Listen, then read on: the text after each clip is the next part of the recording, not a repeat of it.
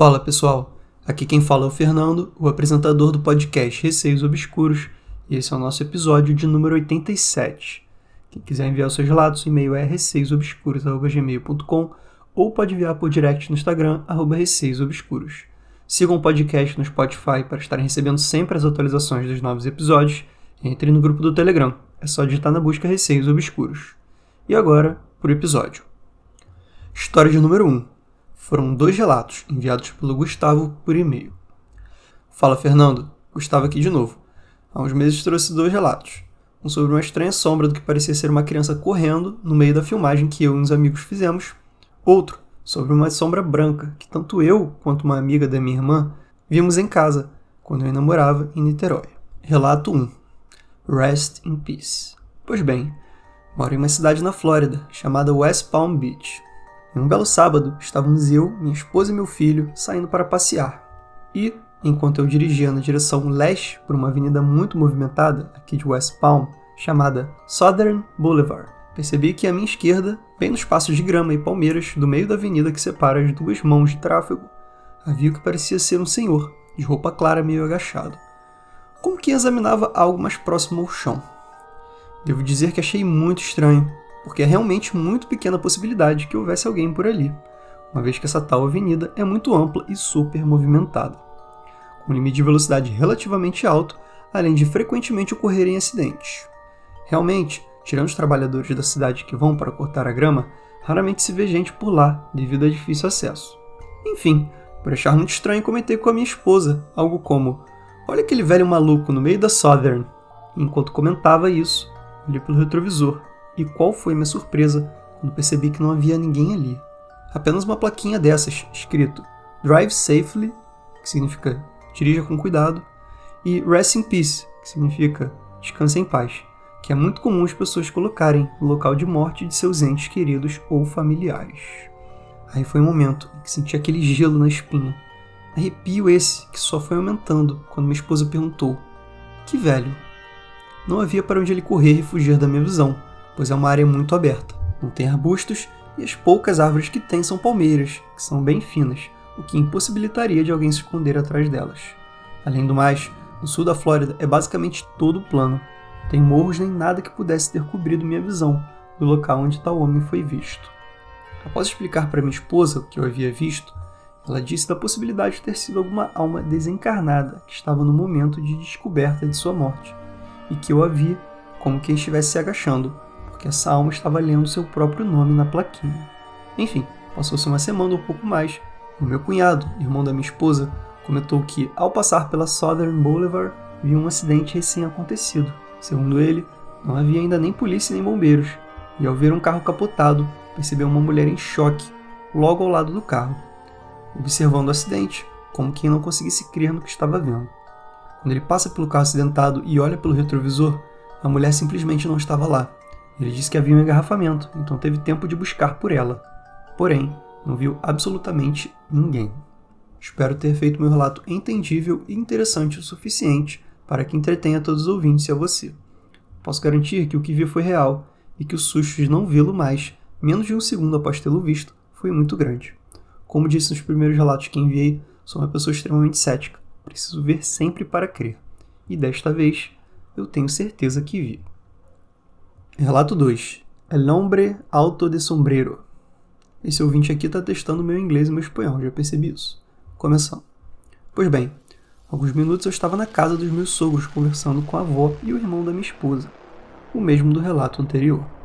E surgiu o assunto que um dos tios da minha esposa acordou na noite passada, sentindo uma pressão muito forte no peito. Não podia se mexer. Com muita dificuldade, conseguiu olhar para a ponta da cama. Percebeu que havia um homem todo de preto, bem alto e usando um chapéu. Eu mencionei com eles que esse poderia ter sido mais um caso de paralisia do sono. Então, a avó da minha esposa disse que acredita que não, pois ela mesma nunca sofreu disso, e relatou de uma vez em que acordou sentindo algo fazendo peso na cama. Quando abriu os olhos, havia um homem com as mesmas descrições: alto, todo de preto e de chapéu. A família da minha esposa é gente muito católica, colombianos, daqueles que põem um crucifixo em cada cômodo da casa para proteção. Chega a ser incômodo.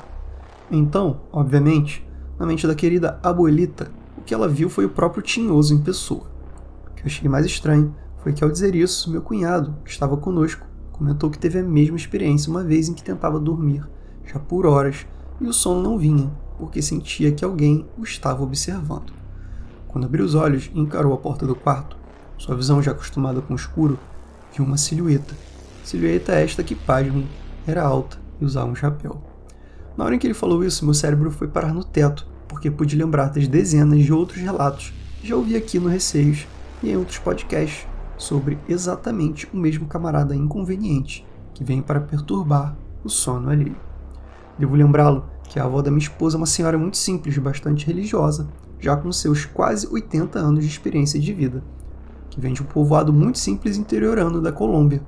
Não acredito que ela tenha tido tempo suficiente para ouvir podcast ou ver filmes que relatam sobre essa entidade do sono, para ou criar uma história ou ter sido influenciada a pensar nele.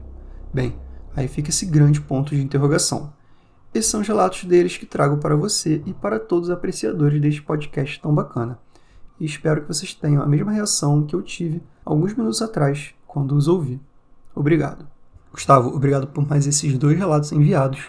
No relato 1, eu vi que realmente uma pessoa havia morrido ali, né? Tanto que tinha as duas placas, né? Drive Safe e Rest in Peace que você disse que é muito comum colocar em lugares de acidente. E você disse que sua esposa cogitou, né? Que aquilo que você viu era um espírito ali olhando a própria placa da morte e descobrindo que morreu, né? Se já tinha uma placa ali, possivelmente o acidente já tinha ocorrido há algum tempo. E eu não sei exatamente como se passa o tempo no mundo espiritual. Mas se passa igual ao nosso, com certeza já teria passado bastante tempo que ele morreu. De repente ele ainda estava ali durante esse tempo em busca do que aconteceu, até que ele olhou a placa, viu o nome da própria morte e se tocou ali que ele realmente tinha morrido. Mas acho mais provável, talvez, que ele simplesmente tenha morrido. Por acaso você viu ele ali olhando a própria placa da morte, de repente até pensando, nossa, que droga, morri, não consigo fazer essa passagem, ainda estou preso a esse plano, mas não necessariamente ele descobriu ali naquele momento que você olhou que ele tinha morrido. Até porque, como eu falei, se a placa estava ali, é porque já tinha passado um tempo, talvez uma semana, não sei. Não sei que tivessem colocado ali a placa muito rápido, mas só levantando mais uma hipótese aí pro ocorrido. E seu cunhado também pareceu ali ver um acidente e que no momento em que ele viu aquele acidente, tinha uma mulher que pareceu em choque logo ao lado do carro, vendo ali o acidente como se não conseguisse crer no que estivesse vendo e depois ela some. Aí eu já acho que ele realmente viu uma pessoa que o carro bateu, a pessoa morreu e ali tinha o espírito dela ali olhando aquilo, aquele acidente, né? Ou pelo menos o que sobrou ali dos carros, e falando: caramba, alguma coisa aconteceu comigo, né? De qualquer forma, as duas histórias são bem assustadoras, porque vocês viram pessoas que sumiram do nada, e as duas tinham uma explicação plausível, né? Uma relação com algum acidente que ocorreu ali naquele momento. Já o relato 2, né? Vou até falar de novo. El hombre alto de sombrero, que no Brasil é mais conhecido como o Homem do Chapéu, né? Essa figura aí toda de preto, um chapéu, que muitas vezes aparece durante paralisias do sono, ou mesmo pessoas acordadas, e muitas vezes causa incômodo, né? A pessoa olha aquilo, tem uma sensação meio ruim. Isso parece realmente ser uma entidade aí que aparece pelo mundo todo, tem diversos relatos falando sobre ela. Mas da última vez que eu falei sobre o Homem do Chapéu, eu falei uma teoria minha de que não necessariamente o Homem do Chapéu é uma entidade que aparece para várias pessoas. Eu acredito que o Homem do Chapéu seja, na verdade, uma entidade, né? Antiga, que usasse chapéu, aquela roupa toda preta, enfim. Alguma coisa assim que remeta ao tempo passado, sei lá, de 1800, 1900, alguém que já morreu ali, que usasse chapéu, enfim, tivesse aquela aparência ali. Não necessariamente uma entidade para todo mundo, mas sim o espírito de uma pessoa que morreu há muito tempo, época em que era comum usar chapéu, e aí toda pessoa que vê uma pessoa de preto com chapéu vai descrever da mesma forma e todo mundo vai criar essa teoria de que é um espírito só, né, e chamar da mesma coisa. Enfim, também só uma coisa aqui que eu penso, mas não necessariamente é verdade. De repente aí existe um homem de chapéu que aparece para todo mundo. Isso é mais assustador do que eu tô pensando, né? E agora vamos para a história de número 2. Olhos Fundos. Foi enviada pelo Leonardo por e-mail. Um detalhe aqui nessa história, gente, que eu achei muito curioso. Lembrem do relato A Criatura, parte 1. Esse relato teve três partes. O Pedro, a pessoa que me enviou, acabou separando em três partes porque era muito grande e me enviou. Fui contando em partes. Eu diria que o acontecimento que aconteceu aqui com o Leonardo, que eu vou contar agora, é praticamente, se não parecido, o mesmo que aconteceu com o Pedro no mesmo local. Então vejam só. Oi, Fernando. Meu nome é Leonardo. Tenho 39 anos e esse é meu relato. Eu moro em São Paulo, capital. Eu já morei no Rio. Petrópolis, Minas, mas agora acho que assentei de vez. Enfim, meus tios, por parte de pai, tem duas casas em Petrópolis, ambas herdadas dos meus avós e tio-avós, que já faleceram. Uma fica em Taipava e outra em Nogueira. Quando eu tinha 14 anos, sétima para a oitava série, morei em Petrópolis até o fim do ensino médio. E eu ficava nessa casa de Nogueira, numa rua de trás da praça que dá no lago do bairro, já que a casa de Taipava estava alugada. Eu adorava passar o tempo ali. Foram alguns dos melhores anos da minha vida, mas como nem tudo são flores, experienciei algumas coisas bem bizarras naquela casa. sempre desconfiei que tivesse algo ali. Sempre, quando ia nas férias de verão, tinha a impressão de ver vultos, ouvir vozes e ter paralisias do sono. Certa vez, eu devia ter uns 9 anos. Estávamos jogando banco imobiliário, eu e uns primos e uns amigos, quando um deles voltou correndo de um dos quartos mais a fundo da casa, gritando que tinha uma sombra lá, que ela estava rosnando ou algo assim. Foi o que eu entendi. Isso fora outros eventos, sempre me deixaram meio bolado, mas eu nunca tinha passado mais do que dois meses naquela casa. Foi então que, no meu primeiro ano de oitava série, por volta de agosto, eu comecei a perceber coisas estranhas e mais recorrentes. Meus pais e minha tia, que moravam comigo, estranhamente não achavam que eu estivesse louco, mas preferiam, como eu posso dizer, ignorar. Minha irmã eventualmente veio morar comigo também, quando eu fui para o primeiro ano do ensino médio. Foi então que decidi ter uma das ideias mais idiotas possíveis. Depois de um dia de piscina, que choveu ao fim da tarde, nossos pais saíram e nós ficamos sozinhos. Até hoje nós curtimos esse lance de assombração, terror e etc. Então, começamos a fazer a brincadeira do copo. Retiramos o vidro de uma mesa que tínhamos e cortamos vários papéis com letras e números. Ficamos fazendo perguntas por meia hora nossos braços já estavam dormentes. Aliás, esqueci de mencionar que você tem que manter os dedos no copo. Pois bem, estávamos cansados. Passados uns 40 minutos, o copo aparentou se mover e escreveu o que eu acho que era bater e M-A-D-R-A. Algo assim.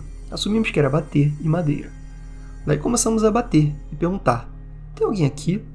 Nos deu um sinal. Tem alguém aqui? De chofre, minha irmã deu um grito, pois sentiu do nada uma coisa passar pelo pescoço dela. Segundo ela, parecia uma mão gelada. E depois, PS, nunca experienciei isso. Tive uma espécie de paralisia do sono, só que em pé, e eu não conseguia me mover. Só sentia as lágrimas escorrerem no meu rosto, pelo medo que eu sentia. Do alto do corredor, podia ser visto de onde estávamos, uma figura negra esguia saindo pela moldura da porta do quarto e se arrastando pelo teto e depois pelo chão. Era quase uma sombra, com olhos fundos, e eu sentia como se a pressão do nada tivesse aumentado muito, tipo quando se mergulha muito fundo. Minha irmã então me sacudiu. Eu despertei daquele estado, mas aquela coisa ainda estava ali. Quando ela se virou, lembro até hoje, ela perdeu as forças nas pernas e começou a gritar de medo. O vizinho, amigo dos nossos pais, abriu o portão e veio até a gente. Nós não sabíamos o que dizer, mas lembro dele ter ficado assustado por ver como estávamos. Fomos na casa dele até os nossos pais voltarem, e quando voltamos, contamos o que aconteceu. Crente que não fosse acreditar, mas a cara dele foi mais de preocupação do que de descrença. Minha família era kardecista, mas eles nunca haviam entrado a fundo no assunto até esse dia. Minha tia, ao chegar do shopping e contarmos o que fizemos, deu uma bronca enorme na gente. Ela já tinha visto esse negócio. Disse que era algo furioso, que não era da nossa casa. Era algo de outra casa próxima, mas segundo ela, essas coisas predam no nosso medo, então elas não têm um lugar fixo para ficar. Ela então chamou um médium do centro, que junto a outros benzeram a casa, mas disseram que o que andava ali não era algo comum, era perigoso e eles não tinham como repelir. Desde então, minha tia e eu, sempre que vou lá, esfumaçamos a casa com vários incensos uma vez a cada duas semanas. Não acho que aquilo tenha ido embora, mas os incensos mantêm aquela coisa longe pelo menos. Eu não sou o único a relatar esse tipo de coisa por lá. Petrópolis é uma cidade muito antiga e muitas fés diferentes já se assentaram ali. Então, não é de se esperar que esse tipo de coisa possa acontecer. Enfim, é isso. Espero que tenha gostado. Fala, Leonardo, tudo bem? Te falar uma coisa, fiquei com muito medo quando eu li esse relato. Como eu disse no início, recebi um relato aqui do Pedro. Esse relato está no episódio 10, se chama Criatura. E o relato que ele conta ocorreu exatamente em Nogueira, que é um lugar muito pequeno de Petrópolis. Inclusive, se vocês ouvirem esse outro relato que eu estou falando aqui no episódio 10, vocês vão ver muitas partes parecidas, tanto paralisias, sombras com olhos fundos e coisas desse tipo. Arrisco até dizer que isso que você viu devia estar na casa dele, porque ele tem até explicação do, do que era aquilo. Foi uma coisa que o próprio avô dele achou na casa. Era uma caixa, né? Que quando escavaram a piscina, ele achou. Nessa caixa estava escrito para nunca abrir. E pelo visto ali as coisas aconteciam na casa dele. De repente, nesse momento que vocês brincaram aí, né? Jogo do copo, vocês convocaram aquilo da casa dele, né? E foi para sua casa. Foi exatamente o que sua tia falou. Aquilo não era da casa de vocês, era de outra casa próxima. Mas como ela preda no medo, né? E vocês estavam com medo ali, vocês estavam brincando no jogo do copo. Então, naquele momento, aquilo foi para sua casa. Então, assim, quando a gente fala do mundo espiritual, né? Pelo menos o que eu falo aqui no podcast, são somente percepções minhas que, ao ler bastante relatos, muitas vezes parecidos, né? No caso, esse foi até uma coincidência bizarra demais. Por exemplo, o Homem do Chapéu muita gente vê, paralisia do sono, Doppelganger também tem casos muito parecidos. Então, assim, dá pra gente cruzar aí vários relatos e ver que tem muitas coisas muito parecidas. Quem ouviu o podcast inteiro vai ver vários relatos parecidos, de vários ouvintes diferentes. Mas esse caso aqui, sem dúvida, chamou minha atenção por se tratar do mesmo local. Não sei se foi no mesmo espaço de tempo, não sei exatamente a idade de vocês, em que momento isso aconteceu, mas sem sombra de dúvida, quem aí ouvir os dois relatos vai ver que tem muita coisa em comum mesmo. E agora vamos para a história número 3. O título é Quem é? Oi, primeiramente gostaria de parabenizar o podcast. Amo ouvir os relatos. O podcast ajudou a regular o meu sono. Ouço todas as noites antes de dormir. Eu me chamo Vitória, tenho 18 anos e já vivenciei alguns eventos. Achei interessante contar um deles. Pode ficar à vontade para escolher o título. Bem, meu relato aconteceu quando eu tinha entre 5 e 6 anos. Nesse tempo, eu morava em um sítio Lembro que minha mãe estava trabalhando, meu pai tinha saído para fazer compras na cidade e eu fiquei em casa com minhas três irmãs e um irmão. A irmã mais velha tinha 15 anos. Era por volta das 16 horas e eu e meus irmãos estávamos vendo TV quando ouvimos um barulho. Três batidas na porta. A porta tinha uma janela de vidro e dava para ver mais ou menos quem estava batendo. Lembro que era uma mulher loira, branca e estava com algo na cabeça que parecia um véu branco, como se fosse uma noiva. Eu e meus irmãos ficamos olhando para ver se alguém conhecia, mas não abrimos a porta. Foi então que minha irmã mais velha perguntou: Quem é? E a mulher simplesmente foi embora. Minha irmã mais velha abriu a porta e ficou procurando a mulher, mas não viu mais ela. A gente ficou sem entender o que tinha acontecido e até ficamos com um pouco de medo. Anos depois, quando já tinha entre 9 e 10 anos e já estava morando na cidade com minha mãe adotiva, eu fiquei em casa sozinha, porque minha mãe adotiva precisou viajar e eu não podia ir porque tinha aula no outro dia. Era por volta das 5 horas da tarde, eu tinha chegado à escola mais cedo por conta de aula vaga e fiquei assistindo TV na sala. Foi aí que escutei alguém batendo na porta e fui ver quem era. Casa tinha um corredor que levava até a porta e essa porta também tinha uma janela de vidro. Quando eu estava no corredor, de frente para a porta, eu conseguia ver como se fosse um homem. Parecia estar todo de preto, aparentando ser um terno, mas não dava para ver o rosto. Eu olhei para baixo por alguns segundos, enquanto ia em direção à porta. Quando olhei para a janela de novo, o homem tinha sumido. Perguntei três vezes: Quem é? Mas ninguém respondeu. Então resolvi abrir a porta. Olhei ao redor, mas a rua estava vazia. Eu voltei para a sala e lembrei da mulher que tinha visto quando estava com meus irmãos. Fiquei pensando se não era o noivo que eu tinha visto dessa vez. Fiquei com muito medo e fui para a casa da minha tia. Então, esse foi o meu relato Desculpa pelo texto enorme e obrigada por ter lido. Vitória, obrigado pelo relato. Fico feliz que você curta bastante o podcast, ouça ele aí na hora de dormir, tenha te ajudado a regular o seu sono. E vamos comentar aí um pouco sobre o que aconteceu. Primeiramente, minha opinião, por serem dois lugares totalmente diferentes, né? Pelo visto, você estava em um lugar quando aconteceu o primeiro ocorrido e em outro quando aconteceu o segundo ocorrido. Não sei que seu ocorrido tem relação com você, né? E não com o espaço. Eu não creio que a pessoa que você viu primeiro era noiva e a segunda pessoa que você viu era o noivo. Não parece ter relação entre os dois, mas não deixa de dar medo as duas coisas que aconteceram, né? Porque basicamente foram pessoas ali que estavam próximo à porta da casa ou tocaram, né? Uma vez aconteceu algo parecido comigo aqui em casa. A campanha tocou, quando eu olhei não tinha ninguém. Então, assim, é assim uma situação que dá medo, porque você sabe que não dá pra pessoa sumir simplesmente naquele tempo que você demorou para atender, né? Sim, eu entendo esse medo, assim, de algo tocar sua porta e depois você não vê nada. Bom, gente, esse foi o episódio de hoje. Se quiser enviar seus relatos, o e-mail é receiosobscuros.gmail.com ou pode enviar por direct no Instagram, arroba. Um beijo a todos e até o próximo episódio.